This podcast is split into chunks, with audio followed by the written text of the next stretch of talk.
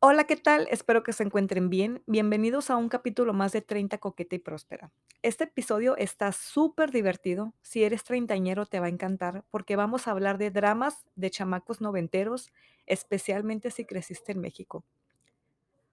Para hacer este episodio me basé en un artículo que encontré hace un par de años y el cual voy a citar más adelante. Y tal vez se pregunten, ¿por qué te estás basando en un artículo si 30 Coqueta y Próspera son historias 100% reales? Cuando yo leí este artículo, no podía dejar de reírme. Literalmente mi infancia. Literal. Tan así que como les dije, es un artículo que encontré hace unos años y aún no lo he podido superar. Y desde que tuve la idea de hacer un blog o hacer algo para compartir mis experiencias, juré que este artículo lo iba a compartir. Antes de empezar, quiero comentarles que yo soy hija única, yo no tuve hermanos ni hermanas, yo crecí con mis primos, así que este episodio se los dedico a ellos, a todos mis primos, con todo mi cariño, a los que están en México, a los que están en Estados Unidos, a los que son mayores que yo, a los que son más jóvenes y por supuesto a los de mi generación. Ahora sí, treintañeros al grito de guerra. Top 10 de pequeños dramas que delatan que fuiste chamaco noventero.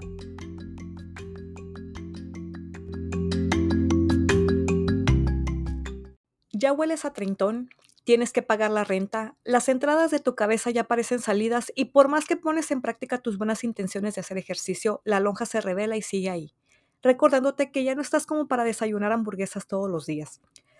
Te sofocas al subir las escaleras y las crudas te duran más que los propósitos de Año Nuevo.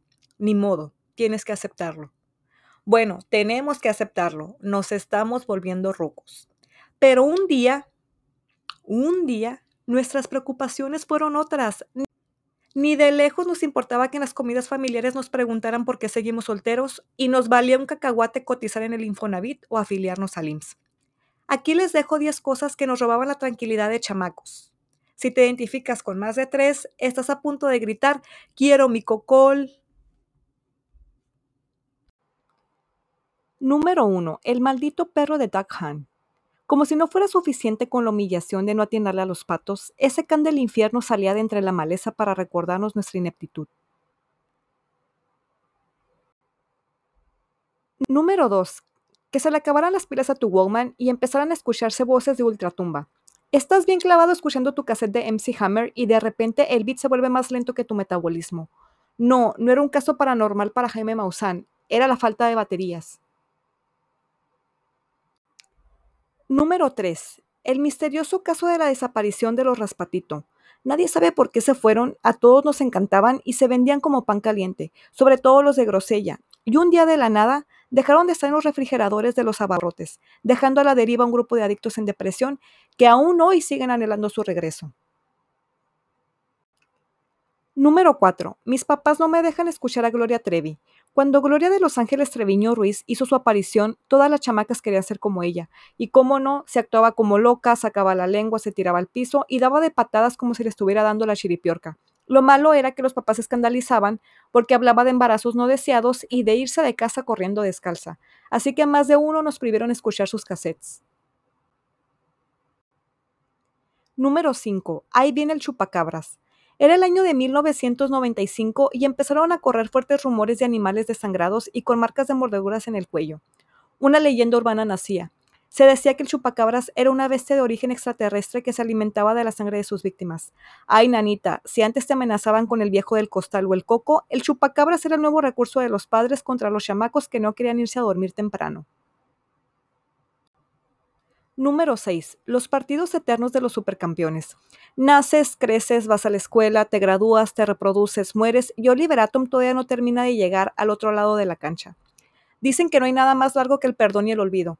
Quienes afirman eso evidentemente nunca vieron los partidos de los supercampeones.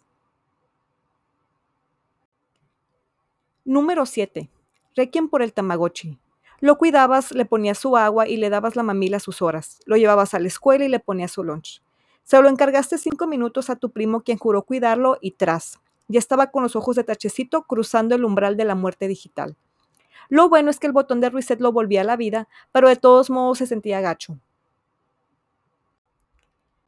Número 8. Me salió un tazo repetido o peor, no me salió nada. Qué bueno que jugábamos stop y la traes, porque con esa manera de comer papitas seguro hubiéramos sido obesos mórbidos. Y todo por los móndrigos tazos. Salieron varias colecciones, Looney Tunes, Tiny Tunes, Caballeros del Zodiaco. Había tazos, ultratazos, giratazos, megatazos, y nosotros ahí de enajenados, coleccionándolos todos. Pero qué chilo era ganarse toda la torre a la hora del recreo. Número 9. Mamá, no quiero bailar piquito de pollo. Ivonne Áviles hacía su aparición en la música y las maestras de primaria se volvieron locas obligando a bailar a sus alumnos piquito de pollo en los festivales escolares. Y ahí tienen a los pobres chamacos con secuelas que ni Don Freud sería capaz de remover.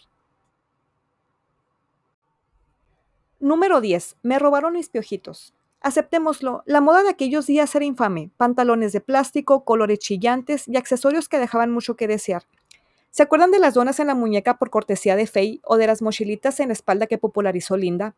Por si olvidaron esos tiempos de terror, busquen el intro de la novela Soñadoras y atentos a los piojitos y las cucas de Araceli Arámbula. Y estos fueron algunos de los tantos dramas que vivimos en los 90. ¿Y qué les puedo decir? Yo me relacioné con todos ellos de una u otra manera, directa o indirectamente. Con el perro de Duck Hunt no me relacioné mucho, el perro no se burló de mí porque mis primos tenían el juego pero nunca me lo prestaban. Me discriminaban por ser mujer y ser la más chica. Pero no importa, aún así les dedico este episodio. Me encantó lo de los Walkman porque me pasó precisamente con un cassette de Gloria Trevi. Se escuchaban voces de ultratumba literalmente. Qué bonita manera de describirlo. Y yo pensé que se me habían descompuesto, pero no, eran las pilas. Me encantaban los raspatito. Quienes no recuerden, raspatito era un triangulito de hielo, creo que era de la marca Holanda, y me encantaba porque costaba dos pesos. Eran perfectos para quitarte el antojo. ¿Y qué les puedo decir de chupacabras? Las personas que me conocen saben que me encantan las películas de terror, el misterio, lo paranormal, y yo soñaba con el chupacabras. Yo soñaba con que el chupacabras visitara Mexicali. Me quedaba despierta hasta las diez y media de la noche viendo el noticiero de Joaquín López Dóriga solamente para mirar las noticias del chupacabras. No era fan de los supercampeones, miraba la caricatura porque mis primos la miraban, pero sí tengo que decir algo. Cada vez que alguien menciona los supercampeones, la imagen que me viene a la mente es Oliver Atom corriendo y corriendo y corriendo por toda la cancha. Sin llegar al otro lado, daban un comercial y daban otro y daban otro y Oliver seguía corriendo. Amaba los tamagotchis. Fue mi juguete favorito de los noventas, más que el microornito, porque déjenme les digo que yo sí tuve el microornito, pero yo amaba los tamagotchis. Tuve muchísimos de todos tamaños, de todos colores, el pececito, el perrito, el dinosaurio. Y efectivamente, se lo prestaba a mis primos y se les moría a los cinco minutos. Pero no importa, primos, aún así les dedico este episodio. Intentaba coleccionar tazos. De hecho, una vez sí tuve una colección entera que fueron los de Pokémon, pero una edición especial que eran como tipo tridimensional o de holograma, no recuerdo cómo se le llamaba ese tipo de efecto que, que movías el tazo y parecía que el mono también se movía. Era una colección pequeña, eran como 30 o 40, porque la colección normal de los tazos normales de Pokémon era, eran muchísimos, eran como 100 o 150. Nunca bailé piquito de pollo, pero sí recuerdo que yo estaba en la primaria y los del kinder la bailaban. Yo bailé la de, yo tengo un novio, yo tengo un novio que me lleva a la bahía, que me dice mía, mía, que me dice qué calor. Y también bailé la de hacer eje. Y amaba los piojitos. De hecho, cuando salieron los piojitos, también salió esta máquina que te trenzaba el cabello y eran así como que el match perfecto, ¿no? Te trenzabas el cabello y te ponías los piojitos. ¿Recuerdan algún otro drama noventero? ¿Qué otros recuerdos quedaron sepultados en su memoria y ahora salieron a relucir? Mándenme mensaje en mis redes sociales y hagamos una segunda parte.